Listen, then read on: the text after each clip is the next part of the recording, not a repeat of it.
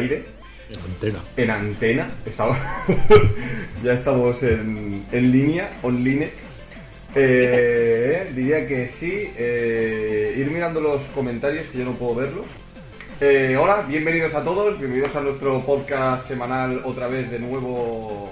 Volvemos a encontrarnos aquí con nuestros maravillosos colaboradores, nuestros maravillosos amigos Pablo BH y, y Rayman Jinsens. Eh, Y- Puedes llamarme, puedes llamarme. no, tranquilo. Eh, vale, el tema de hoy es el, el abandonware, los posts, todo, toda, esta, toda esta serie de cosas. Pero primero vamos a empezar presentando a nuestros queridos y amigos colaboradores. ¿Qué tal, Pablo BH? ¿Cómo vas? Eh, un día de estos os enseñaré lo que he tenido que hacer para que se me pueda ver. O sea, porque No, tengo, no- no- no queremos saberlo ya.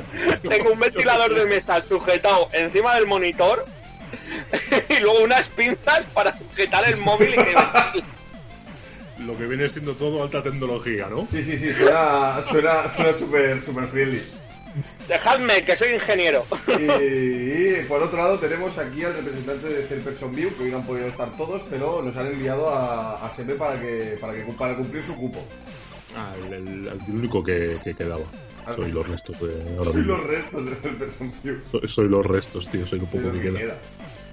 Y, Sí, estoy viendo que estás poniendo aquí imágenes del Warcraft 1. claro, Madre de Dios, hacía Claro, siglos. por eso no ahí, está- estamos, estamos hablando de Abandonware, ¿sabes? Abandonware significa mierda que ya no que ya no ya no se encuentra en ningún sitio. Pero esto no es Abandonware, ¿no? El Warcraft, el Warcraft 1 en principio se considera abandonware porque que creo que no puedes conseguirlo de ninguna otra forma. ¿De acuerdo? Eh, falta el último colaborador que es el que está aquí abajo, que es el, el Gamer Cat, ¿vale? Que está, está descansando, por eso no participa activamente en, en este podcast Está descansando en un bucle infinito. de descanso, tío. Pero es que es, es un gato, es lo que viene siendo un gato, ¿sabes? Es, es un bucle infinito de descanso, tío. bucle infinito de gato. Entonces, eh, lo primero de lo que, de lo que queríamos hablar es de, es de esto del tema abandonware, ¿vale? De lo que significa el término abandonware, que son juegos que eh, no se pueden conseguir ya de una manera de una manera oficial, por así decirlo. Entonces se considera que es, es legal el, el hecho de que de que puedan puedas adquirirlo de manera gratuita en algún en según qué tipo de webs. ¿Correcto? ¿No me he equivocado? Bueno, sí, a ver, pues básicamente eso es legal entre comillas. Es por lo que preguntaba, por ejemplo, Warcraft. Eh, los juegos Abandonware suelen ser pues eh, juegos de compañías poco conocidas, juegos que no han recibido ningún tipo de apoyo, que no forman parte de sagas, que puede que Warcraft sea con- considerado Abandonware, pero en teoría más que eh, legal, digamos que es hasta donde yo sé, que no es que sea un experto en el tema, es alegal el hecho de que ciertos juegos, eh, que, pues, juegos de computadoras muy antiguas, juegos de las, de las, cons- de las consolas, de los computadores de 8 bits, etcétera, que ahora mismo es, es imposible conseguir de otra forma. Hay páginas que se dedican a, a tener las Claro. ROMs de estos juegos. Yo lo en que, teoría, lo en que teoría está- no, no, no es ilegal, en teoría. Lo que he estado leyendo es esto, que, que al- el- dado que no se pueden conseguir de una de cualquier otra manera, entonces se considera que eh, en principio hay como un vacío legal donde se pueden descargar sin, sin que se sin que se considere que estás cometiendo algo ilegal. Entonces eh, hay muchos de hecho el- hay, hay incluso desarrolladores de los mismos juegos de hace 800 años que han puesto el juego de, de ellos mismos de manera legal a, a descargar. Claro, pero es que hasta cierto punto es que les interesa, porque tú imagínate si te que, su, que tu obra se conozca y se juegue, porque cómo puedes jugar ahora, por ejemplo, un juego de MSX o de, Claro. o de un Amstrad CPC 464, entre que no vas a conseguir una máquina, un ordenador ya de esos que funcione.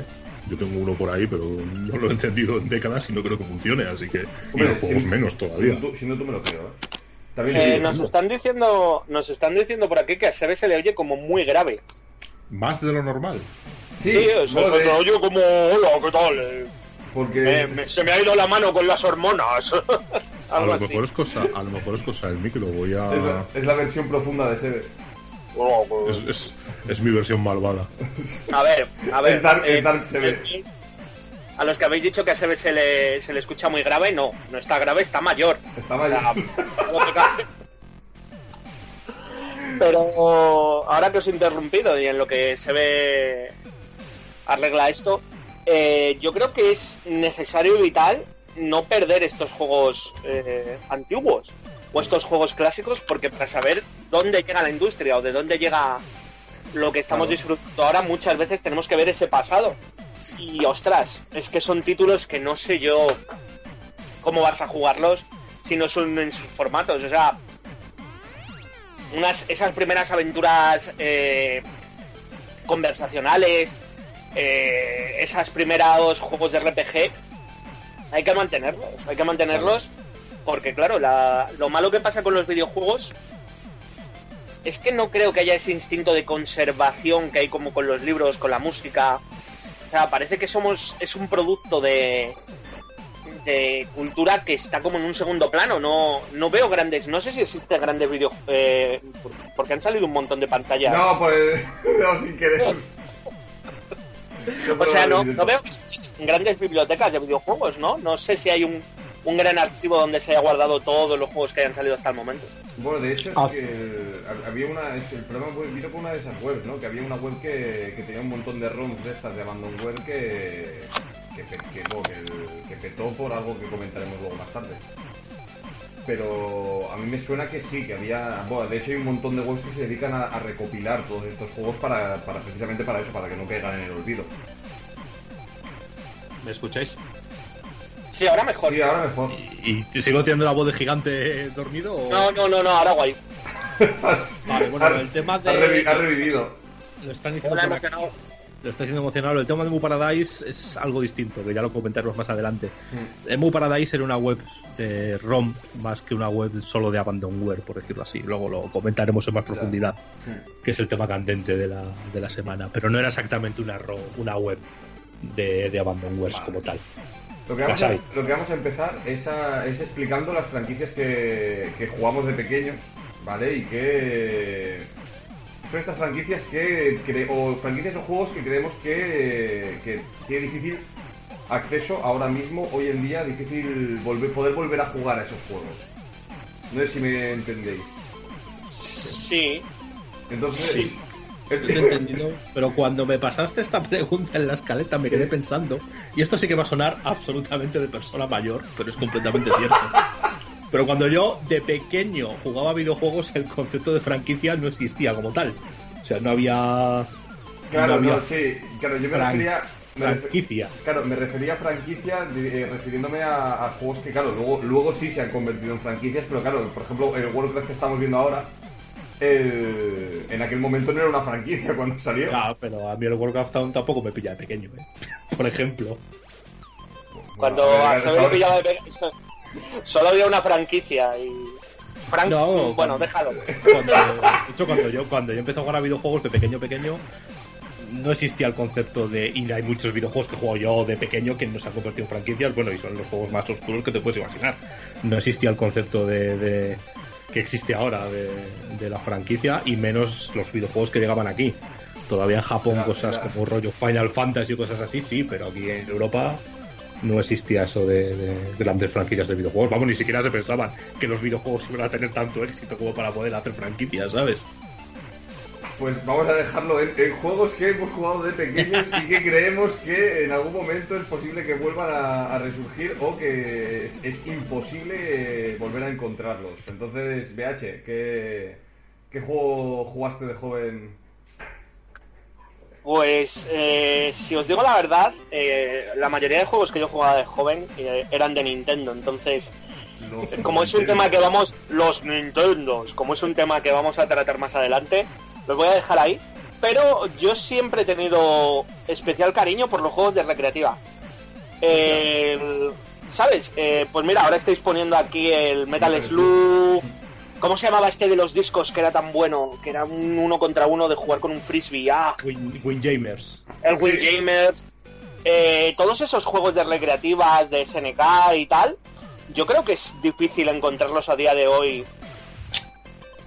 Sí que hay algunos en Steam y tal, pero es muy difícil encontrar la mayoría de ellos eh, si no es a través de rooms. Entonces, no sé, a mí sí que me gustaría que volviera alguno de esos juegos, tío, no sé. Un Metal Slug nuevo. o- no- es que no sería sé. divertido, la verdad. A mí sí que me molan. O sea, a mí todos los juegos de recreativa, sí. siempre me han gustado. Entonces no sé, no sé cuál deciros que sea franquicia o, o una franquicia que vuelva.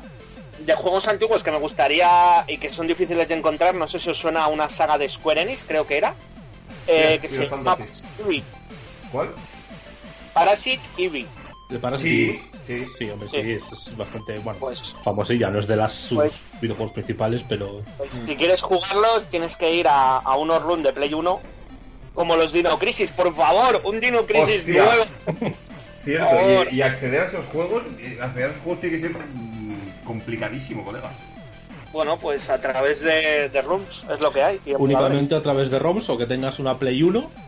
Y los juegos. Y, bueno, sí, la casual- y la casualidad de dar con el juego encima. Y en el caso del Parasite Eve, por ejemplo, que tienes que hacer trucos porque ese juego no salió en Europa. O sea, tienes que tenerlo. Sí, no. Parasite Eve, de hecho, no sabría decirte ahora mismo si llegó a salir de Japón, el 1. El 2 sí llegó a Europa, pero el 1 no. El 1 recuerdo yo jugarlo trayéndolo importado de Japón. Acabo de hacer un, un- No sé. Yo lo jugué, pero bueno, es que mi consola, la Play era japonesa y el juego también. No, era- no estaba pirateado. Ya, ya, ya. Ya, ya, ya, ya, ya. Ya, ya, ya. ¿Qué No estaba pirateado, no, no, no, no, no. Y tú, Pero bueno.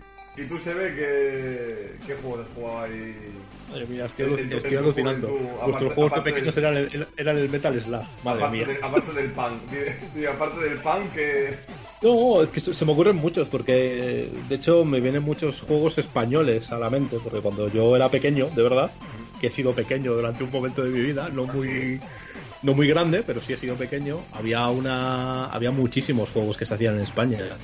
Fue la llamada edad de oro de, de los videojuegos en España, que se hacían, había grandes empresas como Dynamic, Topo, que luego obviamente todo se perdió, como siempre pasa en este país y hay muchísimos juegos españoles, el, el, Army Moves, que luego se convirtió en el Navy Moves, que mira, si era más o menos una franquicia.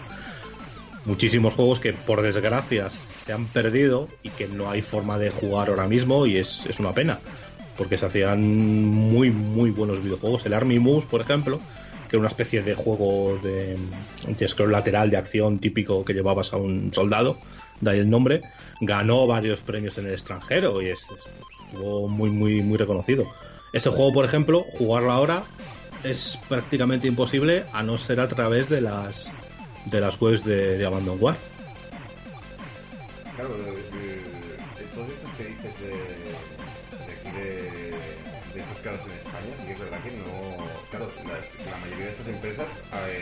ido a la quiebra, les ha faltado muy poco. Entonces, No, no, se han ido, se han ido. Han desaparecido, bueno, Dynamic, creo que fue Dynamic, aguantó un poco más porque se convirtió en Dynamic Multimedia y era la que hacía los PC Fútbol, que aguantaron sí, que bastante. aguantaron bastante- Estos aguantaron bastante más, pero. Pero haciendo solo el PC Fútbol, o sea, todo lo que Claro. antes, nada. Y toda esa parte de nuestra historia de los videojuegos, que ya te digo, fuimos uno de los países punteros en aquel momento, se ha perdido y no tienes manera de volverlos a jugar, a no ser que tires de estas webs de, de Abandonware. Joder, es que es, es, es jodido. Es, es- Es muy triste. es- es muy claro, si triste. te, digo, si te paras a pensarlo, es, es, es complicado. Sí, sí. Pero Oye, bueno, Mono, ¿y los tuyos? Los míos yo, joder, yo le metí muchísimas horas al Doble Dragon, tío.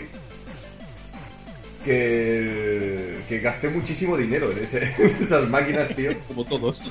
Pero muchísimo dinero. Y eh, sí que es verdad que el- no sabría ahora dónde encontrarlos, pero son juegos que a mí igual me, me, hace- me da ilusión volver a jugarlos. Simplemente por ese, por ese gustillo de decir, coño, recordar Pero un poco...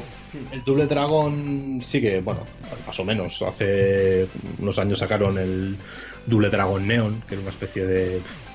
No era un remake, porque era un juego nuevo, pero bebía mucho de los Double Dragon, con estética ochentera y mecánicas de ahora. Hicieron juegos de lucha, que eran un poco malos, pero bueno. Pero bueno, que sí. Sí, que sí que es más Claro, o menos, digo, aunque. es- hombre, es que yo te digo que yo no sa- ahora mismo no sabría dónde, dónde empezar a buscar para encontrar un juego de estos. Pues es que es muy difícil, muy, muy, muy difícil. Hace poco leí un artículo que no sé si fue en Kotaku o en, un- en una página extranjera, obviamente. Que, Me, me ha gustado, obviamente. Hombre, claro, Obviamente. Que decían un poco lo que has comentado tú, VH, que expandían la idea y el artículo se dedicaba de eso, que mientras que en otros medios culturales, como puede ser la literatura, el cine o la música, sí hay una voluntad de, archivar, de tener un archivo y de, y de poder disfrutar de, de todo lo que se ha hecho. En los videojuegos no, hay un grave problema de, y se están empezando a dar cuenta ahora, no se estamos empezando a dar cuenta ahora de que vamos a tener un grave problema de no tener ese archivo y de perder todo lo que vamos, todo lo que estamos haciendo hasta ahora, de que lo vamos perdiendo. Claro, y más, y más con, con la escalada de, esto de, de consolas, de que, de que al final eh, cada, casi cada poco tiempo tienes, tienes una consola nueva y como no guardes la, la, la anterior o se te, se te estropea la anterior, claro, como no estamos haciendo los juegos retrocompatibles, va a llegar un punto en el que no vas a poder acceder a, a la mayoría de los juegos que, que puedes llegar a tener tú en tu propia casa. Bueno, va, va a llegar, no, ya estamos en él. Bueno, claro, sí. Yo hace no mucho intenté volver a conectar mi Play 2 y obviamente estaba más Imposible, ¿no? Claro. imposible. Y no es que la haya cuidado mal, no es que la haya dado la di caña en su momento, pero no, la tengo bien guardada, esa está bien Mm. y no funcionaba, obviamente. Las consolas se mueren, la obsole- obsolescencia programada es lo que tiene. Es, es una realidad. Es una realidad demasiado evidente. Y la industria de los videojuegos va a tirar a que si quieres jugar de mis juegos antiguos, eh, págalo. Te haré un sistema de. llámalo streaming, llámalo cualquier cosa, y tendrás ese catálogo de juegos clásicos. Bueno, pero Y, a ver, eso y vuelva a sacar dinero. Vamos ¿Y a ver, que no me parece mal. ¿Y, y qué, No empre- qué empresa, qué empresa hace eso, BH? Ya, ya, ya hablaremos de. Es que yo, joder, luego me llamáis anti-Nintendo, pero es que yo no puedo con ellos, tío. Todo lo que defiende no me Ubisoft, extraña. todo lo que defiende Ubisoft se lo, se lo odio a Nintendo.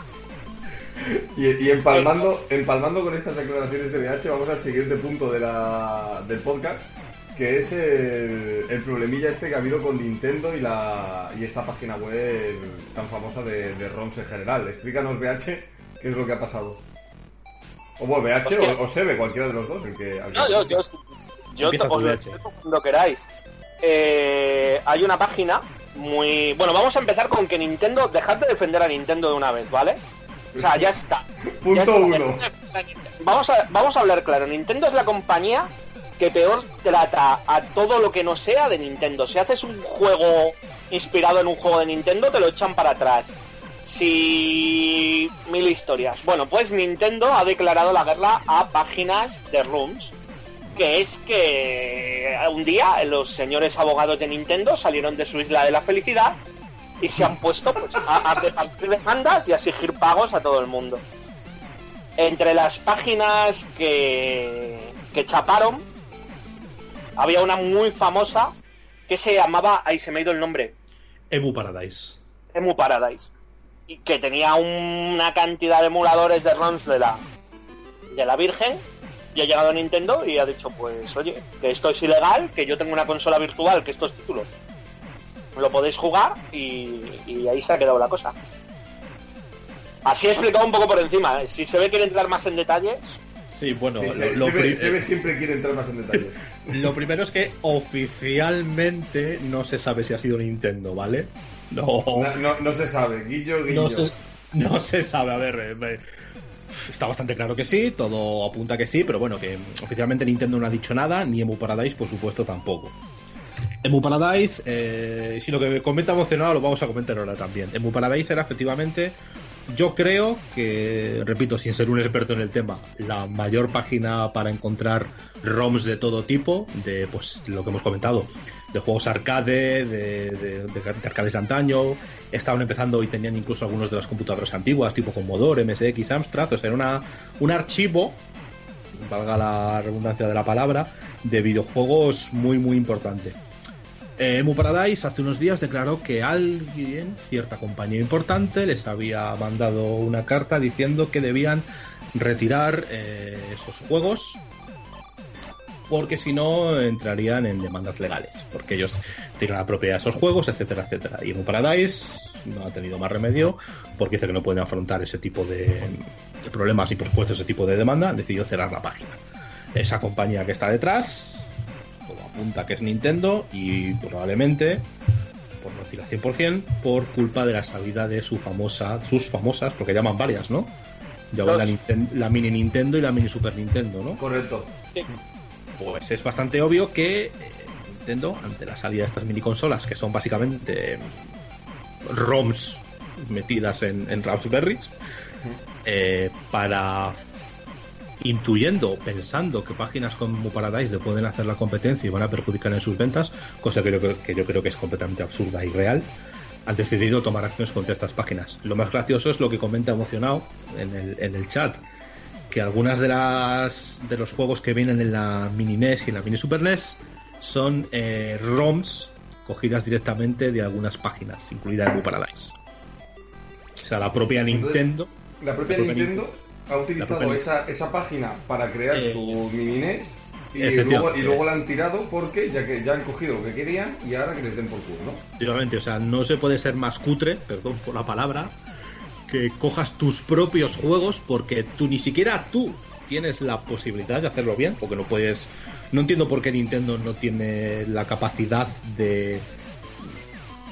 No sé cómo explicarlo exactamente, de coger esos juegos que debería tener, el Super Mario, el Mario antiguo, el Xbox antiguo, y, Sí, ponerlos en una consola que tienen que cogerlos de páginas de ROMs. O sea, haceros una idea de, de hasta qué punto estas páginas de ROMs se lo ocurran. Hasta la propia Nintendo las usa para sacar sus consolas. Aunque luego las demande, es una cosa un poco extraña. Se supo, se supo que las estaba cogiendo de estas páginas porque no recuerdo en cuál exactamente. En una de las ROMs que venía en la NES, creo, se podía ver eh, la firma del autor, por decirlo así. Pues, cuando muchos, muchas de esta gente que hace ROMs, pues pone eh, emulado por tal. Pues en uno de los juegos de la NES podía haberse emulado por fulanito. Fulanito era uno de los romers de- famosos de Emu Paradise o una de estas Ah, páginas. maravilloso. Sí, sí, todo, todo muy bien. Ni siquiera son capaces de... Todo de- super healthy, sí, no, está todo bien. súper- No, se nota también que la Nintendo, la Mini NES, fue sacada de piso corriendo. Cuando tuvieron el éxito que tuvo las primeras, los primeros lanzamientos, es, Claro, la- pero es, es complicado porque al final, eh, es lo que dices tú, al final eh, ellos deberían tener ese archivo. Claro, cuando tú sacas algo, tú deberías tener, aunque sea un- una copia que tú puedas coger y poner ahí. Si no, es, es bien fácil, es un simple port, como, como han hecho con mil consolas. O parece ser que no. Fijaos hasta qué punto está ese problema de, del archivo de videojuegos, el problema de. No sé si llamarlo memoria histórica, a pesar de las connotaciones que tiene esa. Joder, esa, esa expresión, ¿sabes? Que la propia.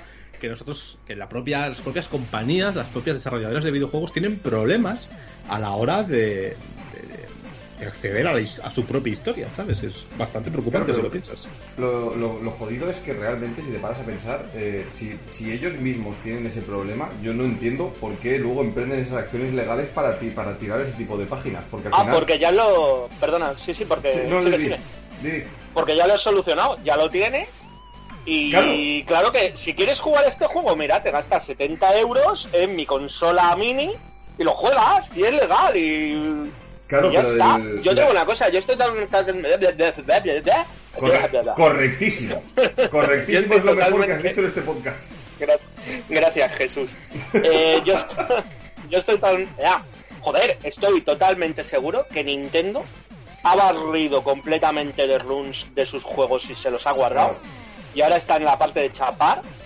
Supuestamente, estamos todo hablando de la suposición, de chapar estos, estas páginas de ROM porque van a hacer algo ellos con esos ROMs. Pero es que, es que el, problema, a lo que a lo que iba antes, es precisamente lo que has dicho tú ahora. El- claro, ellos ellos ya tienen sus juegos y los y tiran las webs para que nadie más los pueda conseguir y ellos sigan cobrando por algo que ya hicieron hace años. Pero el problema ya no es ese, el problema es que, primero de todo, el, el hecho de que ellos ha- hayan cogido el trabajo de otra persona y lo hayan metido en su consola sin, su- sin el consentimiento de esta persona para ganar dinero con ello, eso yo creo que podría ser denunciable.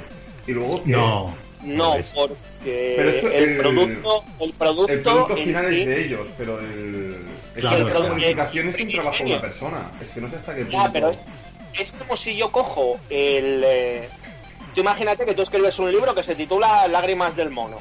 Correcto. Yo lo cojo, lo cojo, lo adapto a bolsillo y lo cuelgo en internet. Luego tú coges esa adaptación de bolsillo y la vendes tú. Es tu trabajo desde un principio. Yo lo único que he hecho es, es como si intento cobrar por algo que tú hubieras hecho. No, pero el, claro, pero el problema, yo, claro, el problema, eso lo entiendo, pero lo que me refiero es, si yo cojo, yo cojo lágrimas del mono y lo publico y tú lo coges, lo editas y lo editas para que sea más accesible y lo subes sin ánimo de lucro. Eso que está subiendo sin ánimo de lucro no puedes cogerlo otra fuente externa, aunque sea por tu propio trabajo. No, yo no sé si hasta qué punto puedes cogerlo. Y, Sí, bueno, a ver, porque- poder puede porque lo han hecho, evidentemente, pero no. Pero la propiedad, que no- intele- la propiedad intelectual es de. Es de me ellos. gusta lo, sí, lo que hice emocionado. Que en vez de decir Nintendo, podríamos decir la amable empresa japonesa. Ah, vale, que, queda, claro. que queda como muy. La propiedad intelectual es de esta amable empresa japonesa. ¿vale? Ah, O sea, vale, no vale, vale, vale.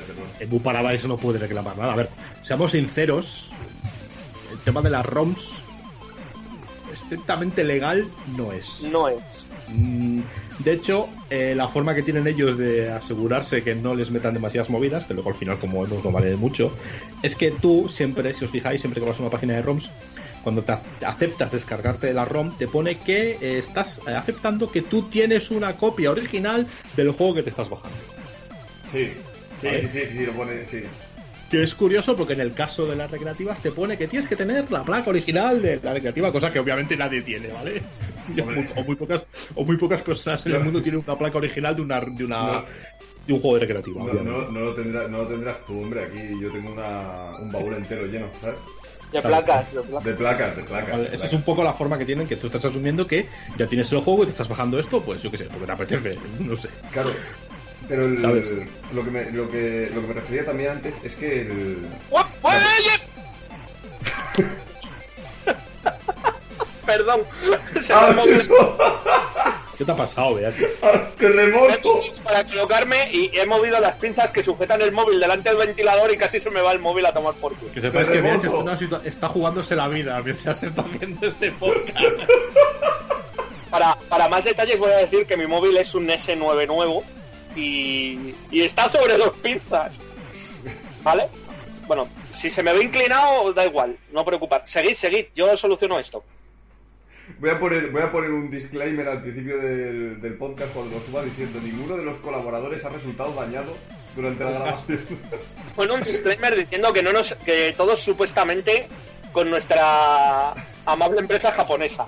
Eh, na- nadie tiene en contra de nadie, pero lo que prefería es que la amable empresa japonesa, eh, supuestamente tirando esta web, podría, podría tener un problema luego a futuro si le vuelve a pasar lo mismo que le pasó y no vuelve a tener eh, las propias ROM de sus juegos. Tirando este No. tipo de webs, al final, al final, de cara a un futuro, le puede volver a pasar este, No, este porque, problema.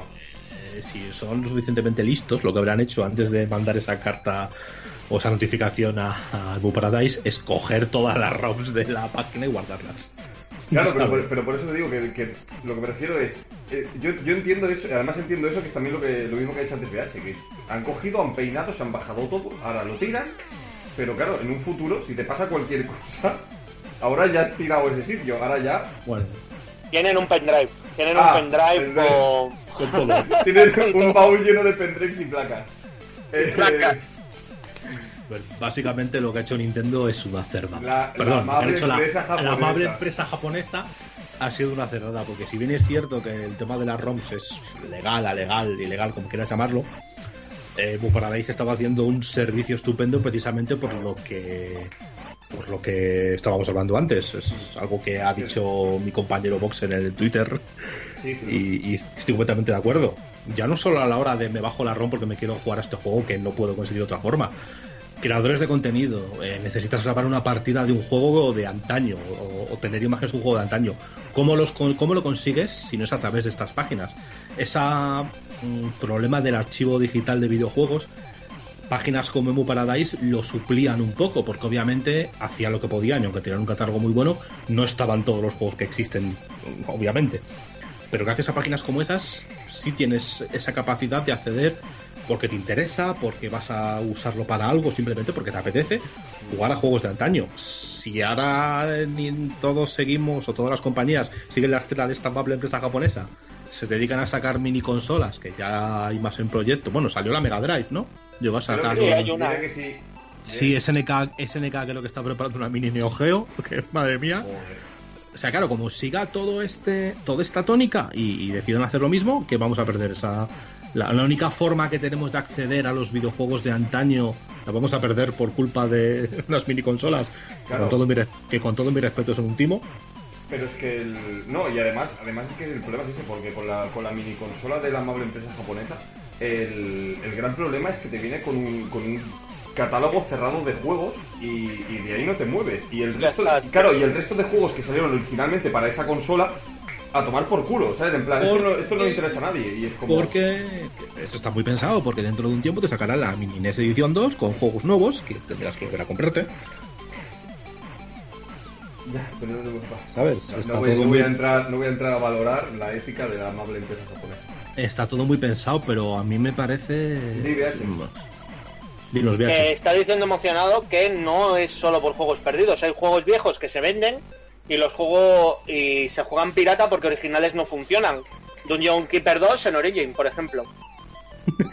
Pero la Pero la piratería, piratería, chicos, Sí, piensen en los developers. Sí, Vamos claro, a ver, yo, eh, perdona que te interrumpa, yo es que siempre he visto los ROMs, yo no creo que sean el, el daño de la piratería o, o la parte de la piratería que más daño hace a las empresas. No. Porque la gente, si quiere, el daño que hace la piratería es el juego que ha salido hoy y mañana lo tienes a. Lo tienes a. en pirata para descargar. Eh, un juego de hace 20 años que a todos nos pasa. Yo hay veces que me siento aquí y digo, joder, ¿cómo me gustaría jugar pues a un KBMAM o, o al Contra o. Sí. O sea, no, no voy a. No estoy haciendo daño a nadie. O sea, sí, pero. No es como el daño de. "Joja, me voy a ahorrar los 50 euros del juego de Parque Jurásico. Claro, el- es, es que sí, no, es, es- es lo que dices. que, a ver, tampoco. Una cosa es quitarle 60 euros de, bene- de beneficio por una copia a una empresa y otra cosa es de cuánto puede costar hoy en día un contra. Si lo pones a escala, ¿sabes? No creo que las pérdidas le puedan suponer. no- yo, sí que es verdad que no sé hasta qué punto puede considerarse piratería porque al final simplemente estás usando algo para. El, el RON es como la piratería colega, quiero decir, es. a ver, ¿sabes? Es, es como la piratería, pero no es la piratería de. Buah, vamos a hundir la empresa, voy a sacar el juego nuevo craqueado cuanto antes. Es como. Nostalgia, o sea, yo cuando busco una página de RON no lo estoy buscando para ahorrarme el dinero del título, que sí es Claro. lo que sueles hacer cuando buscas una página de piratería o cuando buscas algo para tener un título que, que no te puedes gastar los 50 60 euros que vale. Cuando te buscas un ROM es, pues, en plan de, ostras, pues echo de menos jugar algún juego que jugaba de pequeños en las recreativas o jugar algún juego que la consola que tengo yo aquí no me tira o es, es más nostálgico, no, no tiene ese toque como negativo de la piratería. Aquí estamos nosotros, ¿no? Que estamos hablando de los ROM y no estamos metiéndolo dentro de... No será como que lo estuviéramos metiendo en el mismo saco que, que el resto de piratería. No. A ver, es que es complicado. Es, un poco lo que dice Balda, que es cierto que con determinados juegos sí se ha comprobado que la piratería, entre comillas, ayuda a las ventas. Yo estoy de acuerdo en que la piratería, al nivel de sale el juego y a los dos horas lo tienes pirateado, sí puede llegar a hacer daño. De hecho, ha habido casos de juegos que sí les ha hecho daño. Otros no. Mm, No recuerdo qué juego de terror fue. Un juego de terror con perspectiva en casi isométrica que decidió sacarlo pirata, eh, sacar el torre en ellos gratis y luego poner el juego a la venta y el juego se vendió, se vendió bastante. Porque la gente lo que hacía era probaba el torrent, lo probaba pirata, le gustaba y como le gustaba se lo compraban, decidieron ayudar a la empresa. Eso con empresas indies funciona, a lo mejor con empresas grandes, pues no, a lo mejor si la piratería sí hace daño a empresas como EA o a nuestra amable empresa japonesa, ¿sabes? Pero lo que dices tú, VH, que el tema de las ROMs de juegos antiguos sea piratería, pff, estrictamente hablando lo es. Que no es lo mismo ni de lejos, es otra cosa Claro, completamente es- distinta. Es un poco lo que decías tú al principio, que es que tampoco tenemos, por ejemplo, una, una gran biblioteca donde poder eh, llegar a esos, a esos a ese tipo de productos de una manera que no sean las ROMs. El- al final, si por ejemplo es lo que decías antes, si quieres, eh, por ejemplo, estudiar un juego antiguo para compararlo con alguno de los que de los que hay ahora, no tienes una manera, no tienes una alternativa que no sea esta. Es que no hay ninguna alternativa. Entonces no sé, Que hasta lo qué, compara- no sé- claro, no sé hasta qué punto dices, "Es- estás haciendo daño a la empresa. A ver, es que tampoco tengo otra alternativa. Yo lo comparo, por ejemplo, compararlo con el cine. Si a mí me apetece ahora mismo ver Casablanca, que por muy coñazo que sea, es una de las películas que hay que ver si quieres conocer del cine, pues tengo mil ediciones de Casablanca y puedo conseguir Casablanca como me dé la gana. Si yo ahora, hasta la sopa, si yo ahora mismo quiero ponerme a jugar, yo qué sé, GR Kung Fu, el primer juego de lucha y tal, no tengo forma. O Claro. me voy a una página de ROMs o consigo un MSX con un cartucho de, de, de GR Kung Fu, que es algo imposible. No tengo forma física real de poder jugarlo si no es recurriendo a la piratería, ¿sabes? Que es, es un problema. Es un problema que por- a las compañías no les parece importar, curiosamente. Ese es el problema. Y, yendo, por el- yendo ya por, ese, por esa rama de alternativas, es eh, el siguiente punto que queríamos tratar, que era el, el si, el- si veis los ports o los remakes como una alternativa a, a todo esto de la abandonware. No. Y ya está, punto.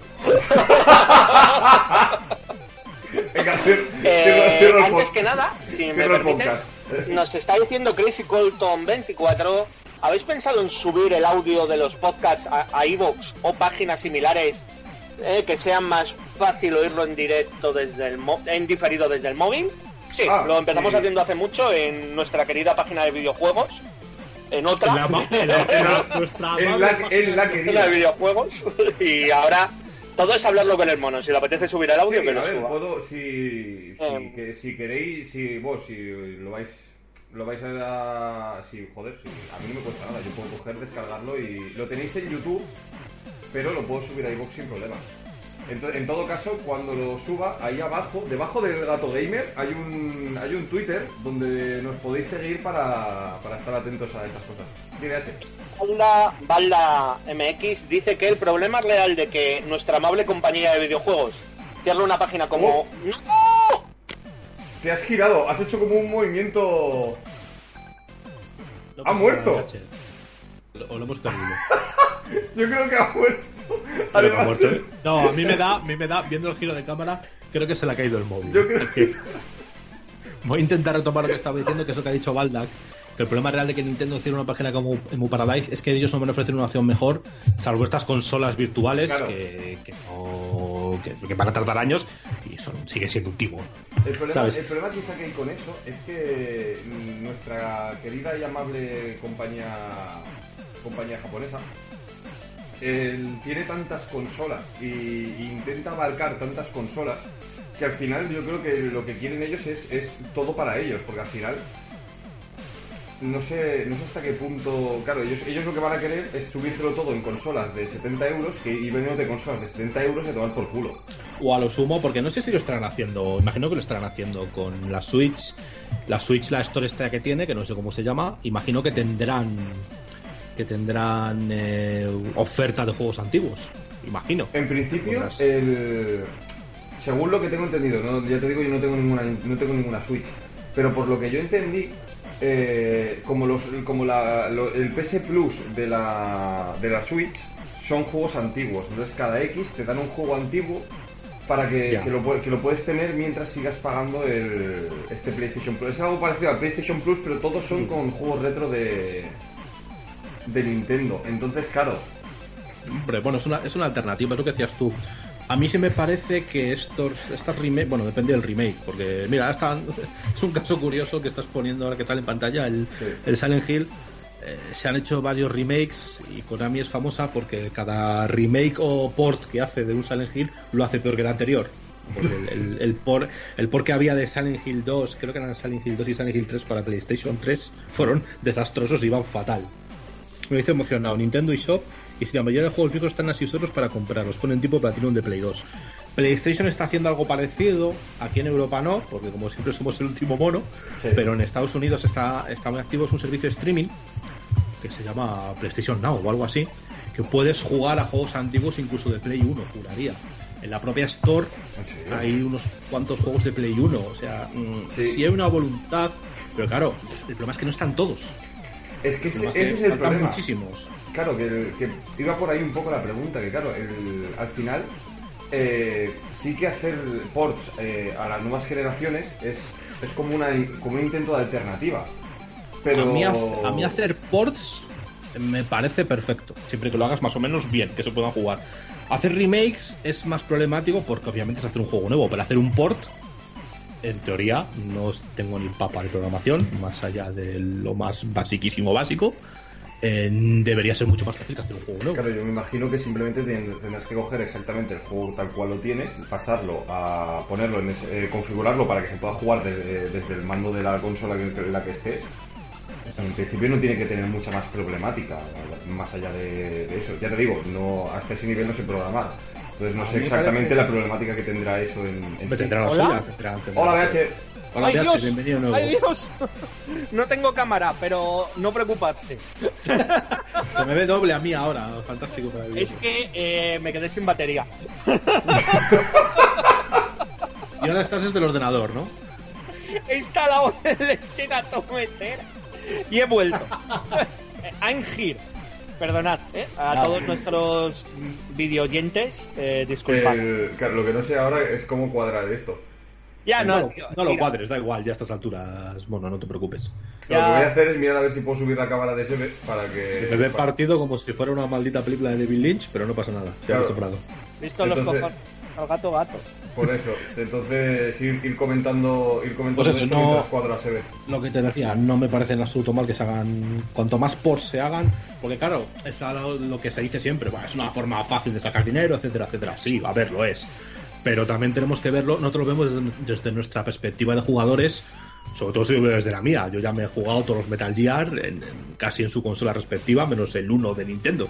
Claro. Era, eh, no es que fuera malo, pero era muy difícil de conseguir y tal. Eh, pero alguien que es más joven o que entra de nuevo y solo tiene, por ejemplo, la Play 4 y quiere jugar en Metal Gear 3. Leñe, en vez de obligar a que se compre una Play 3, que mejor que un port del Metal Gear 3, Claro, pero la, cosa, la cosa es esa. Si es, bastante, es bastante interesante esto de, por ejemplo, con, una franquicia como Metal Gear, que si tú quieres saber de dónde viene, tienes que jugar por cojones. eh, por ejemplo, si se te ponen los cojones jugar Metal Gear, el original, el de, el de Nintendo, ahora mismo, ¿qué, qué tendrías que hacer para poder jugar a un juego como ese? Porque creo que no hay, creo que no, o no hay, no hay muchos force de este. Sí, del, del Metal Gear 1. Del original, de la del, El original del. Nintendo, bueno, del DMSX, que salió primero, Sí. si no recuerdo el MSX. Sí, porque lo metieron como extra en uno de, las, mm, de los ports que se hizo de la saga Metal Gear, no recuerdo en cuál, creo que fue en el de Play 3. El- metieron, la colección, ¿no? metieron, sí, en una de estas collections, metieron eh, los juegos antiguos de Nintendo, que me parece perfecto. Claro, lo vas a jugar y obviamente los- si los juegas como jugarías un Metal Gear de ahora, pues te vas a encontrar con algo extraño. Claro, Pero tienes la posibilidad de jugarlo, que es lo bueno. Que tengas la posibilidad de jugarlo, aunque solo sea de verlo, de ver cómo nació todo esto. Que, aunque sea un juego de 8 bits, se ven mecánicas de sigilo y se ven ciertos detalles que se ven en los demás juegos. Y entiendes que de ahí nació la saga Metal Gear. Es un poco, sí, es un poco lo que a lo que veníamos antes, que dices, joder, si, si por ejemplo quiero simplemente por documentarme saber de dónde vino la saga y, y ponerle un poco más de, de interés a todo esto, no, no tienes forma más allá de, de las cuatro herramientas que te dan. Claro, de hecho a mí si me pongo estricto, desde un punto de vista, no sé si llamarlo estricto, no sé si llamarlo de historiador o de lo que, o cómo llamarlo, veo mejor un por que un remake, porque un remake muchos hacen, el remake bien entendido es el que te coge un juego de antaño y lo adapta a la jugabilidad de la época. Claro, Es distinto, no es el mismo juego. Imagínate que lo hacen con el Metal Gear 1, que te cogen el Metal Gear 1, la historia del Metal Gear 1 y te lo adaptan a, un, a la jugabilidad de la época con, con gráficos de la época. O sea, estaría de puta madre. Pero no es el mismo juego. No entiendes, no, no ves exactamente dónde vino la saga, porque estás jugando como es ahora, no como era antes. claro, es que el, por, de- por ahí venía, eh, por ejemplo, la- lo que estamos viendo ahora que es eh, Silent Hill el, el original. Todo, lo- todo el concepto que, que hubo con la niebla era simplemente por, por las limitaciones que tuvieron en la época. Entonces, y, y les ha dado toda la identidad de la saga. Correcto. Entonces, este mismo juego, portearlo eh, para que puedas jugarlo exactamente como se jugaba aquí, sí que me parecería una alternativa viable. Pero coger y hacer un remake de esto, cambiándolo y adaptándolo, quizá eh, sería bastante más, sería bastante peor que. Bueno, No que peor. le- no, no peor, peor no, pero que le quitaría quizá la esencia de lo que, de lo que, de por qué se hicieron las cosas. Quizá no, no lo verías, no, no lo entenderías cuando lo juegas. Claro, no peor, porque sería un juego estupendo, porque además la historia de Silent Hill 1 Mm. es un poco la más típica de héroe salva al mundo, por decirlo así, pero tiene cosas muy interesantes. Pero si quieres entender de dónde viene la saga, no deberías jugar el este supuesto remake de Silent Hill 1, sino que deberías jugar el Silent Hill 1 primero, original, claro. para que veas de dónde salió. Mira, es un poco lo que dice emocionado, que sí es cierto, que el problema es que se quieren orientar los juegos como servicios, y que los juegos viejos en su mayoría, y por no decir al 100%, son jugarlos y te olvidas. Claro. ¿Sabes? O sea, es una concepción distinta. Eso puede que sea tan, puede que, que sea parte de por qué hay ese miedo a sacar los ports. Yo no creo que tenga que, que influya mucho, aunque es cierto que influye. Si es cierto que pff, queremos que los videojuegos sean servicios, que tengan que el videojuego sea más que jugarlo, que a mí me parece bien. Yo a mí me gusta mucho ese- esa idea de que un videojuego esté vivo, aunque no sea un juego online propiamente dicho, sino que saquen actualizaciones, que, que, que sigan sacando cosas durante el juego, que el juego viva. El tema de los DLCs ya es otra historia. Creo que ya hemos hecho muchos podcasts de eso, pero, pero es cierto que los juegos originales no tienen esa voluntad. Tú lo jugabas y te olvidabas de ello, pero no por ello deberían dejar de, de sacarlos, deberían dejar de sacar estos ports. Otra cosa, el problema es eso. Vas a sacar, vas a portear todos los juegos de una generación pasada. Claro. Vas a portear todos los juegos de PlayStation 2, que yo creo que es la consola con el mejor con el mayor catálogo de videojuegos de la historia, casi. Es que el problema es ese, que al final es un poco lo que estamos diciendo todo el rato, que el- al final, el- ante la falta de, de esto, de poder quizá hacer un port de absolutamente todo, porque no vas a tenerlo todo en la misma consola, eh, claro, ¿qué haces? Es que estas páginas al final, en, en- el fondo, un poco sí que son necesarios, aunque sean vacíos legales. Yo las considero necesarias, porque este artículo que os comentaba antes decía eso, que los videojuegos tienen un problema, aparte, este problema de- del archivo, de no tener este archivo, viene por un problema inherente del medio, que es que tanto las consolas como el ordenador. Yo con mi reproductor de DVDs, prácticamente, puedo ver todas las películas que existen. Claro. Antes tenía el VHS, pero bueno, que los, en los videojuegos hay cambios de reproductores, vamos Y a llamarlos así, y aún así- hay cambios de máquinas constantemente. Con lo cual, mantener ese archivo es difícil. Pero es muy que- difícil. Digo que aún así, que es un breve inciso, eh, que aún así con eh, todas estas películas que estaban en VHS ya, ya las están porteando incluso a, para que puedas verlas en DVD, en Blu-ray. Sí, claro, en- sí. claro. Son por- pero lo, bueno, la literatura obviamente no tiene ese problema. Claro. La música más o menos, porque sí es cierto que se pasó del cassette al CD y tal. Y el cine también lo tiene en cuestión doméstica, bueno, en cuestión comercial también, que ahora se pasó el celular al digital. Pero no hay tantos cambios. En, en cine prácticamente, por simplificarlo, se pasó del VHS al CD y del CD al Blu-ray. Han sido Sí. tres, dos saltos, dos cambios en cuánto, en 30 años, 40. Más incluso, 50, 60. Mm, No sabría decir ahora mismo cuando empezó el vídeo, el vídeo doméstico, los 70 puede ser. 40, 50 años ha habido dos cambios de formato. ¿Cuántos cambios de formato, cuántos cambios de máquina ha habido en, en, la- en PCs y en consolas? Y los que, ¿Cuántas y los que generaciones de quedan. Claro, y los que quedan, ¿cuántas generaciones de consolas llevamos? 10. Es muy costoso que vamos a centrarnos un poco la- en, en la generación de la Play 1, la Saturn y demás. Cambiar todos los juegos. Pasamos a Play 2. Tengo que portear todos los juegos de Play 1. Todos, absolutamente todos. Uf, Claro. eso es muy difícil. Todavía los ordenadores tienen menos problemas, y aunque, porque también los hay.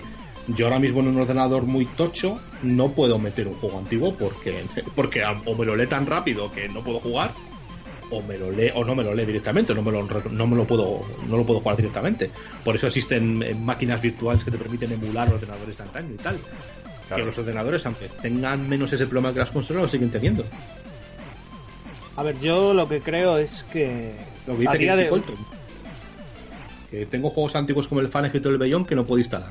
Y perdona, VH, sigue, sigue. Ah, perdona, Sí, perdona. sí, Por un sí. momento he pensado, he pensado que no se me escuchaba Sí, y me he sí, quedado Sí, sí, sí. Dime, Perdona. VH, sigue, sigue. Eh, No, bueno, bueno. Yo a alguien como de mayor edad, yo no, bueno, Madre mía. que el problema que yo veo es que sí que sí que se puede hacer algo. Yo no me importaría pagar por un Netflix de, de juegos antiguos. O sea, no me importaría Claro. para nada. O sea, que, me, que me dejaran acceder a un servicio de streaming de juegos clásicos. No me parece mal. ¿Quieren sacarme dinero? Sacadme dinero con eso, ¿vale? Me llega nuestra amable compañía de videojuegos y me dice, mira, todos los juegos de consolas antiguas pagas 5 o 10 euros al mes y ahí tienes los ROMs para jugar con ellos. Pero es que el remake eh, es una manera muy cómoda de sacar dinero. O sea, una manera muy, muy cómoda de sacar dinero. Y ostras, eh, ya llega un momento que cansa y que aburre, porque es como, por favor, ya está bien. O sea, y es lo que decís. eh, no sé si sabéis que existe una cosa que se llama la arqueología de los videojuegos, supongo que sí. Sí. Y a día de hoy es muy difícil hacer ese contenido porque los juegos salen rotos, los juegos eh, salen que necesitan parches, salen que necesitan revisiones, no sé cuántos gigas de, de parche de, de día 1. Cuando queramos jugar a esos juegos dentro de 10 años, 20 años, ¿qué, qué va a pasar? Claro, pero es que quizá es que es, muy interesante esto que dices, porque quizá, por ejemplo, eh, lo que pasó con, con The Division, si alguien, si dentro de 10 años eh, adquieres una copia de The Division para, para verlo, para ver el juego, no Ah, pues a, entenderías. a la primera versión, que es la que merecía la pena, no si la parche. Claro, pero, pero, entonces, pero claro, jugarías, por ejemplo, a esa primera versión y no entenderías qué es lo que le pasó luego con el, con el mítico parche de los bugs. O, por ejemplo, jugando a la última versión de. de, yo qué sé, de no, Man's, de No Man's Sky no entenderías la hostia que le pegaron en su lanzamiento. Claro, es que al final, el- con tanto cambio, y, viendo ahora todo esto de los parches del día 1 y, todo lo- y todos los cambios que va a haber en un futuro, yo creo que es aún más complicado hacer esta arqueología del videojuego. A ver, es que el remake funciona de nostalgia, pero ¿hasta qué punto vamos a vivir de remakes? O sea, si os fijáis, y es un caso que me llama mucho la atención, eh, el mejor Sonic valorado hasta la fecha es un Sonic, que es el Sonic Mania, que, coge todo lo juego clásico y, lo, adapta a nuestros días. Lo ha mejorado, lo ha hecho más grande. Y eso sí que me parece una buena adaptación, un buen remake, porque no deja de ser un juego clásico adaptado a, lo de hoy. Eh, que tengas mejores gráficos como el Crash Bandicoot, pues bueno, pues bueno, es lo que hay. Eh, nos comenta por aquí Crazy Cotton 24 ¿qué, qué, qué creéis de remakes como el del Final Fantasy VII? Que sin las limitaciones técnicas dicen que podrán hacer el juego que querían hacer. A ver, de- depende de a quién le pregunte, de si a mí o a Sebe. Eh, Estáis los dos. eh, Eh, venga, empieza tú, bueno. A ver, yo creo que yo creo que todo, a mí todos los cambios que están haciendo me parecen bien, porque realmente ellos te están diciendo que el- lo que quieren hacer es el juego que ellos tenían en mente al principio. Entonces, para mí, eh, la propia compañía, la propia compañía ha reconocido mil veces que el juego por turnos, ellos, eh, para ellos nació como una limitación por, por, por cómo estaban los videojuegos en aquella época. Entonces, haciendo un remake y tal como lo están haciendo, a mí no me cuadraba que hicieran un combate por turnos. Entonces, yo creo que, que hacer un, un remake de ese juego, de un juego como Final Fantasy VII, que tienes acceso al original de tantas maneras, que, que cojan el, el original y lo adapten al, tanto gráficamente como a nivel de jugabilidad a lo que están haciendo ahora, a mí me parece bien. Bueno, ahora vamos con la parte menos agradable, que es la mía. En primer lugar, eso de que dicen que es podrán hacer lo que, que querían hacer, no me lo creo, porque más de la mitad del equipo original del Final Fantasy VII ya no va a hacer el remake de este, porque ya no está en el Squaresoft. Eso para empezar. Eh, el problema del remake del Final Fantasy VII es juego, que... el juego que querían hacer los cuatro que quedan, joder. Sí, los cuatro que quedan, o los dos que quedan, que debe quedar Tetsuya Nomura y dos más, ¿sabes? No demasiado más. Eh, el problema que tiene eh, es que eh, ya no solo por el tema de las limitaciones técnicas, es que van a quitar muchas cosas que le daban la identidad a Final Fantasy VII. Entre ellas, por ejemplo, el combate por turnos. Yo, para los que no lo sepan, soy un gran fan de la estrategia por turnos y el combate por turnos. Me encantan los videojuegos por turnos. Me pasaría la vida jugando a videojuegos por turnos y no a la maldita mierda del tiempo real que me quita la paciencia pero cosas como el, el- no sé si al final lo van a dejar o no pero se habló mucho en su momento que iban a quitar la famosa parte en la Ah. que Cloud se viste de mujer O La no. La mansión de Don Cornelo. y con Aeris Eh, eso tiene un poco que las limitaciones técnicas porque yo creo que si la van a quitar es porque bueno aparte de tal y como está el patio últimamente con Sí. todo el tema. No es lo mismo ver a Cloud disfrazado de mujer cuando son cuatro polígonos mal puestos, ¿vale? Que verlo ahora con la capacidad técnica que lo vamos a ver perfectamente. Y posiblemente con voz, porque en Final Fantasy VII recordemos que las voces brillaban por su ausencia. Esa escena quedaría mucho más visceral con los medios que tenemos, a- con la capacidad técnica que tenemos hoy en día, que como quedaba en aquel Final Fantasy original que te reías y era un poco más que una anécdota. Claro, es que es, es también es verdad que es complicado el, el hecho de, no el no el hecho de, representarlo, sino el hecho de sentarte y decir bueno, es que tenemos que hacer esto porque está dentro del juego original, con todos los recursos que tenemos ahora y en un público tan cerrado como es el público japonés. Entonces, a El ver, problema que yo creo que va a haber es un poco lo que pasa con Squaresoft. Eh, y se ha ido viendo cuanto más avanzaban los Final Fantasy. Eh, los Final Fantasy tienen ese extraño humor japonés prácticamente todos. Como el, el 7 lo tiene muchos aspectos, como el rollo de Cloud diciéndose de tía. Ese humor, esa extrañeza tan propia de, de los Final Fantasy, se ha ido perdiendo con el tiempo, hasta llegar a Final Fantasy XV, que todavía no me lo he pasado. A ver si me animo a pasarlo una vez, Muy- pero me da mucha pereza. Sí, sí, es buen juego, pero no es un Final Fantasy. eso, eso es, eso es para otro podcast. Eso es para Eso, podcast. eso es para otro podcast y es mi opinión. Precisamente porque, ya no solo por el combate por turnos, que en el fondo da igual que sea por turnos o no. Eh, está per- perdiendo, Final Fantasy XV, el problema que tuvo es que ha perdido esa esencia de extrañeza, de ese humor extraño tan japonés que se ha ido perdiendo con el paso de con cada entrega y el 15 ya no está. Si a Final Fantasy VII le vas a quitar toda esa parte, que yo espero que no lo hagan, no estás haciendo Final Fantasy VII, estás haciendo otra cosa completamente distinta y que a mi gusto va a ser mucho peor.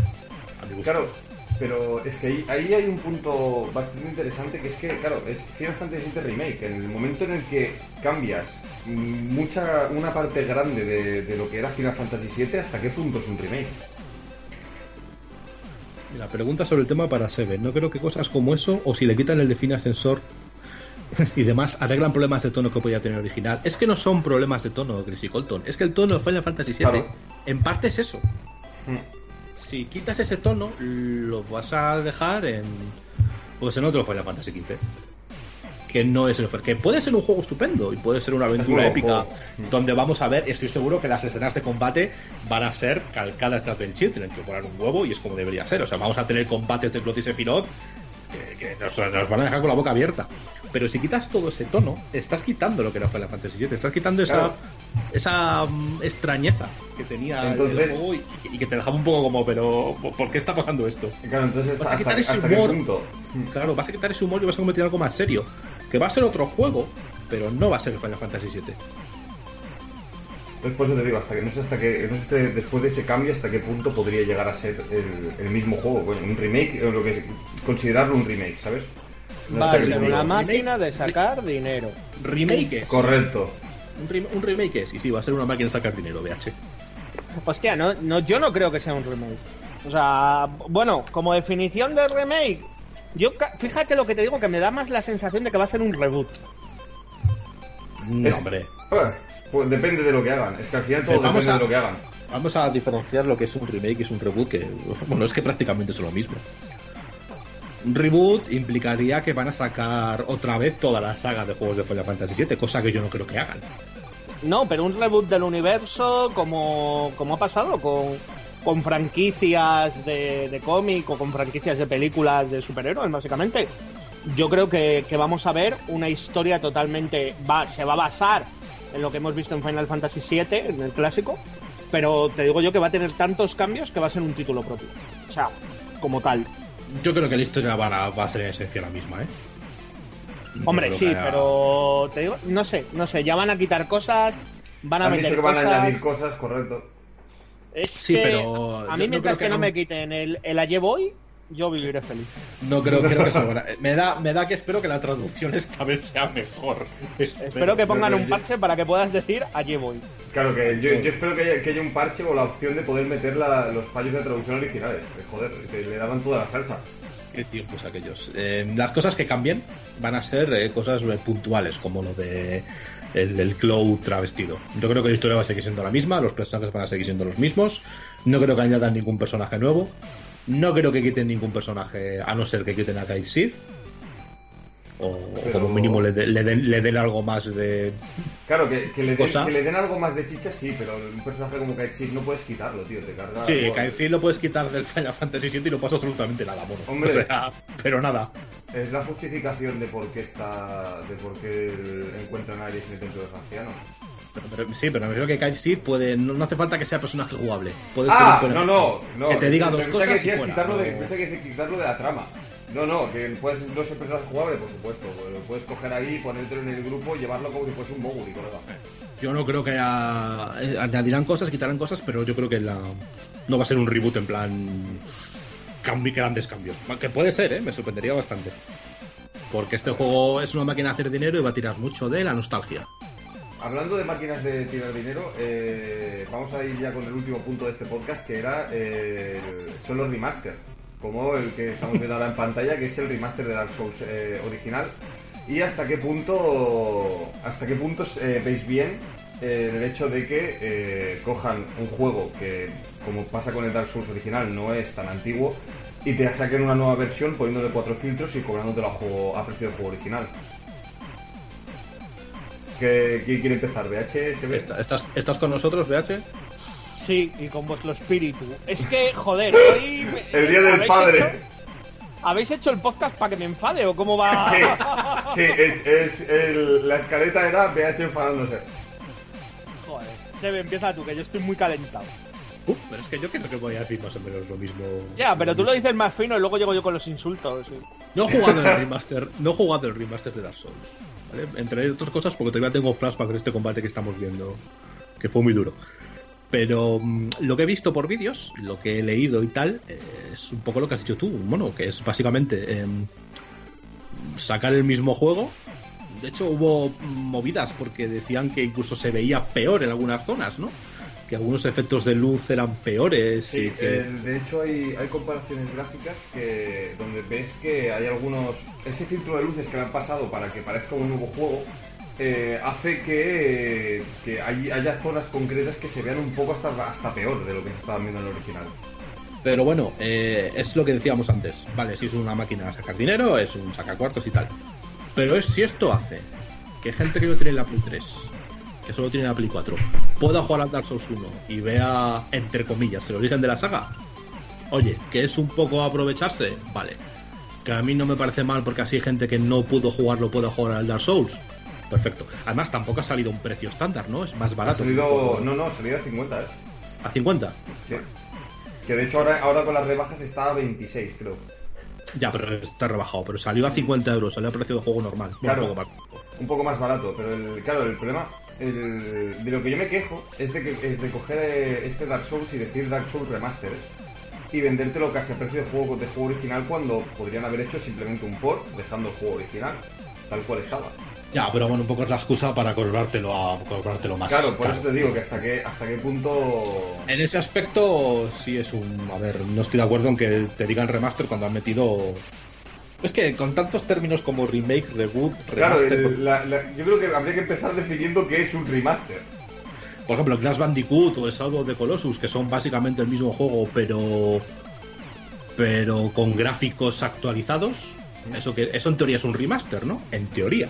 En teoría sí, porque además creo que, por ejemplo, lo que van a hacer con Spiro, que es lo que han hecho con, con Crash Bandicoot y quieren hacer con Medieval también, es coger literalmente el mismo juego. Es decir, la, tú lo, lo verás, lo verás eh, más bonito, pero creo que se juega exactamente igual. No sé, BH puede confirmarte, lo que BH sí que se ha pasado del Crash Bandicoot.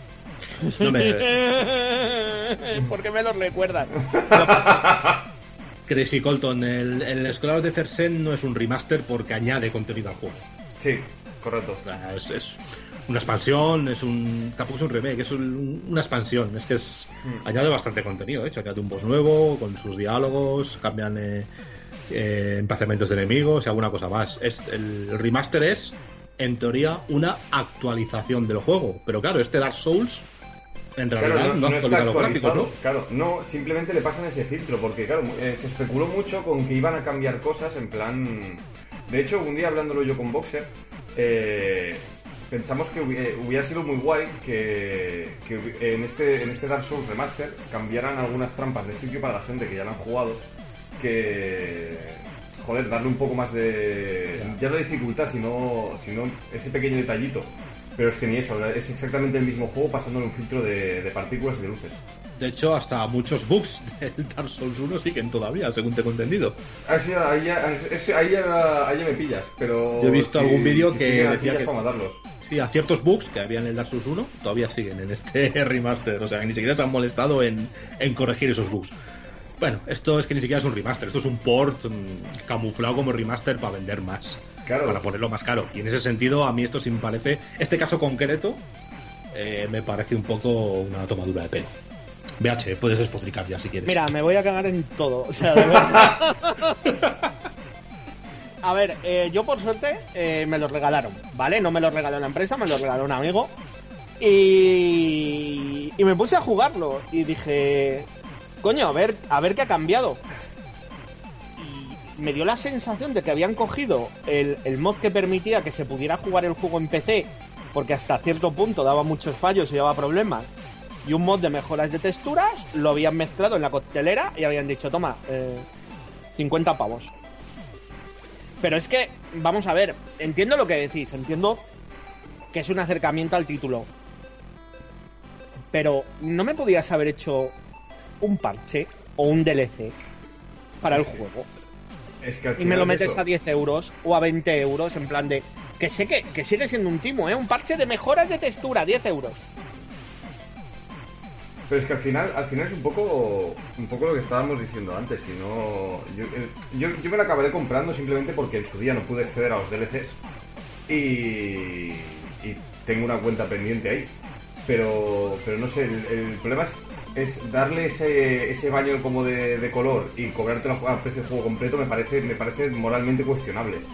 También otro, otro caso es también, por ejemplo, lo que estamos viendo ahora, que es el, son la- las actualizaciones gráficas que le hicieron a, The Last of Us cuando pasaron de Play 3 a Play 4, que eh, justamente este vídeo compara la versión de Play 3 con la de Play 4 y como se puede ver, mm, no es que cambie realmente gran cosa y te lo vendían en Play 4 a precio de juego completo. Vamos a ver, no cambia nada, o sea, cambia la luz, ya. Es que es eso. El problema, el, el problema que tengo yo con los remaster es esto, precisamente es esto, que, que es, el, el cambio es la iluminación, ya está, no hacen ningún cambio más. Y te están ver, cobrando precio de juego completo. Que seguro que habrá cambios, pero yo como a mí todas estas cosas de los FPS, las texturas 2080p y todas esas mierdas no me importan nada. Todas esas mierdas, ¿eh? Ahí. Es que no me importa en absoluto. O sea, a mí lo que me importa es que el juego me guste o no. Que sí, que esta textura, o cómo era lo otro, los dientes de sierra. Es que aquí se ven dientes de sierra y este polígono está mal colocado. Vaya por Dios, creo que me dejas de jugar al juego. Me acaba, me acaba de arruinar la experiencia. eh, Me Claro, acaba de en un momento dado se ven unos dientes de sierra. Oh, Dios mío. O porque va, en vez de a 60 FPS, va a, a 48,5. Oh, Dios mío. Vaya por Dios.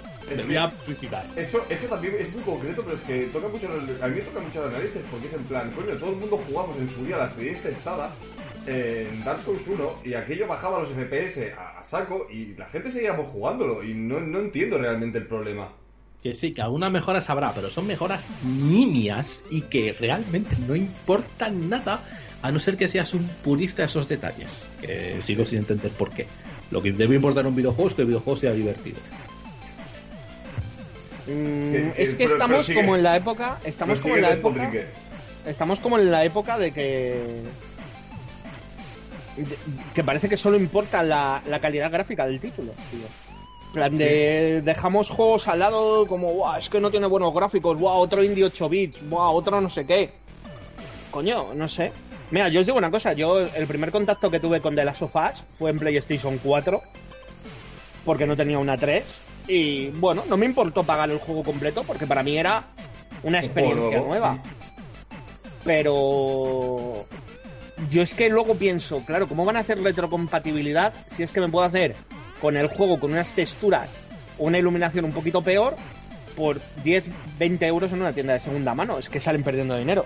Ya, Entonces- pero ese juego, ese juego es para Play 3, no para Play 4. La clave es que la gente que tenga una Play 4 pueda jugar a juegos de Play 3 Mira, y a juegos el- anteriores. El ejemplo claro es el, el, el port que hicieron, el, el remaster que hicieron de, de GTA V, que salió a la vez que este. Y, y el de GTA V sí que cambiaba un montón de cosas y además añadía la cámara en primera persona. Se añadió bastantes cosas. Bueno, Claro, se, añadi- se añadieron un montón de cosas. Entonces, claro, dices, sí, podías jugar al juego original ya, pero es que, por es que en ese caso, los de Rockstar incluso lo dijeron, que dijeron, es que nosotros cuando hacemos las cosas las hacemos bien. Y, y ahí sí que estaban añadiendo funciones nuevas que te justificaban que pagases un precio completo por ese juego, porque es que literalmente era otro juego. Entonces, claro, si las compañías hicieran eso, podrías tener recon- retrocompatibilidad y, y no pasarían estas cosas. Es que, a ver, luego cada compañía lo hace de una forma, obviamente, pero toda esta manía que hay por, estas mejoras gráficas y tal, que está más o menos relacionado con el tema de los remasters, es que tampoco hace falta hacer lo que. Tampoco hace falta hacer una mejora muy importante, pero tampoco hagas lo que ha hecho From Software con Dark Souls. No me vendas un remaster al mismo precio cuando es realmente el mismo juego con, con, un- con una iluminación distinta que en algunos casos queda peor. Por eso. ¿Sabes? No, no. Haz un port directamente, Y... un poco de decencia, un poco de está. ética. Y ya está. Y con esto yo creo que podemos ir dando ya por finalizado el, el podcast. Bueno, hemos hablado mucho de muchas cosas durante creo que llevamos ya casi pues casi una hora y pico ya con la tontería. Este puede ser otro podcast de la ira. y de- Sí, sí, sí, de sí, la- sí. De hecho, de hecho me, parece, me parece bien acabar un podcast así lleno de ira viendo imágenes de no, tío, War. pues a mí no, a mí no me mola. ¿Qué quieres que.? No, digo que, que me, digo que, que me, pa- me parece guay acabar un podcast lleno de ira eh, con imágenes de God of War. Bueno, nos, hemos, nos hemos metido con la amable empresa japonesa, nos hemos metido con unas cuantas cosas, así que bien. ¿Qué no- más quieres? De hecho, quería acabar esta, esto con la sección favorita del público, que es los achaques de Sebe, que es para que Sebe nos explique sus cosas de, de señor mayor. Sección que te acabas de inventar. Y ya te he dicho mil veces que no tengo ningún achaque, y menos relacionado con el mundo de los videojuegos. Bueno, sí, a mí tema queja- este. Quéjate de algo, tío, quéjate. Más, Quéjate más de lo, que me he quejado, de, lo que, de lo que me he quejado durante todo el podcast. Mira, si me no- puedo quejar de que el God of War sí, sí ha sido siempre un juego muy sobrevalorado y que nunca me ha gustado mucho. ¡Hala! Creando nuevo no, polémica, para empezar, ¿eh? El nuevo no, ¿eh? El nuevo God of War es una auténtica obra maestra. Si hay una superproducción que se pueda decir que es una superproducción del mundo de los videojuegos, es el nuevo God of War. Pero los anteriores. Primero, el- yo lo he estado, lo he estado viendo otra vez con, con- para, para hacer un vídeo y te digo que el, el primero no estaba mal del todo. El problema fue a partir del segundo. El segundo y el tercero sí que es verdad que son bastante flojetes. Al primero y siempre me gustó más el Bill May Cry. No, Sí. Parece enfadado, parece enfadado el God of War. Pues, creando, creando polémica hasta el final. Yo Pues, siempre. Muchas gracias por haber estado con nosotros, Eve. Gracias por, por aportarnos tu sabiduría aquí en un podcast más. Sabiduría, la poca que tengo. Gracias a vosotros por invitarme. Y muchas gracias, BH. Con... Ha sido un podcast divertido para ti. Ha sido. Mira, tío, ha habido un momento que yo veo que el móvil se ha apagado y ha dicho, ya está, ha explotado. Claro, Hasta el- aquí hemos llegado. Te has marcado varias, te has marcado varias playoffs de game, ¿eh? Durante este podcast, Bueno, tío. bueno, bueno, bueno. Sí, porque además ha quedado muy guay porque, porque se ha girado la cámara, se ha oído un ¡No! Y se ha quedado tu durante unos segundos tu cara congelada como... Yo- Ya, yo- yo- Suena yo- como peli de terror, ¿no? En cualquier momento iba a aparecer, un, no sé, Momo o alguno de estos. Yo pensaba, yo pensaba que se te había caído el móvil y, y Claro, se había petado, algo así. tú- tú- yo te recomiendo que lo vuelvas a ver una vez resubido, porque. el- el- No, no, no, no. No, El no. momento de terror absoluto, no. Te, te lo juro porque, porque mola mucho, porque como se queda todo, de- todo congelado y empezamos a hacer conjeturas con que le habrá pasado BH. Ha La estado- gente apostando que os estaba leyendo, o sea, a la vez eh, estaba aquí. Adiós a, to- a tomar por culo el S9, se ha matado, digo muy bien. Esta semana, esta semana hago streaming de algún jueguecito. Así me gusta. No sé, de lo primero que pille a 5 euros en Steam. Para... Oye, ¿cómo aguantáis jugando al Grey Jack Keeper, tío? Que lo he empezado y no he aguantado más de 20 minutos. Pues yo lo porque que- estoy muy- guay, eh. Yo porque estoy muy perdido, entonces voy haciendo misiones mientras que me... Yo estoy aprendiendo a enfadarme en los juegos. Pero es como, ay, necesito papel y boli. Llega un tío y me dice, ay, no, ¿quieres papel y boli? Tráeme una calavera. Ala, investiga cómo conseguir una calavera. Cuando tengo la calavera voy al tío, le compro papel y tinta y no tiene suficiente papel. Ala, no, es que el pa... Digo, mira, iros a... ¿por qué no puedo quemar la aldea? Tiene, que, tiene, que, tiene que estar la opción de no soy tu puto recadero. Mira, mira que el Punch Club, el que tiene antes, me gustó mucho, pero este es como... Es muy guay. Punch Club está muy, muy guay, muy recomendable y, y muy barato además. Sí, Están ahora como, a, dos- mismo tiene que como a estar 2 tirado. euros. De hecho, lo, lo regalaron hace nada en, en Steam y cosas de estas. Entonces, Pero este Graveyard Keeper no le he pillado el punto todavía. Le daré un poco más, pero no le acabo de pillar yo el- la gracia. También recordar a todo el mundo que aquí abajo están los twitters por si por si queréis estar atentos a lo que hace aquí nuestro amigo Sebe en su canal de Twitters on View, totalmente recomendable, suben cosas muy muy muy chulas. De lo mejor que vais a ver en YouTube en, muchísimo tiempo, así que y ya está cerca de los 3.000 suscriptores, así que ir para allá y suscribiros. Y nosotros somos Después, está aquí también todo esto. También darle muchas gracias al GamerCat, ha sido el MVP de este, de este podcast. Ha sido has puesto una imagen en bucle, tío. O sea, me Sí, está no, no. muchísimo. No, no, lite- literalmente, es que además, además es un GIF que es, es maravilloso, porque va a ir moviendo la colilla todo el rato, súper guay. Me da mucho más rollo eh, el primer plano del rabito moviéndose. Sí, o sea, es- es- de hecho lo he seleccionado por eso, precisamente. Entonces. pues nada, muchas gracias a todos. Nos vemos en el próximo podcast, el domingo que viene a las 4 de la tarde. Y hasta aquí, hasta la próxima. Adiós. Adiós.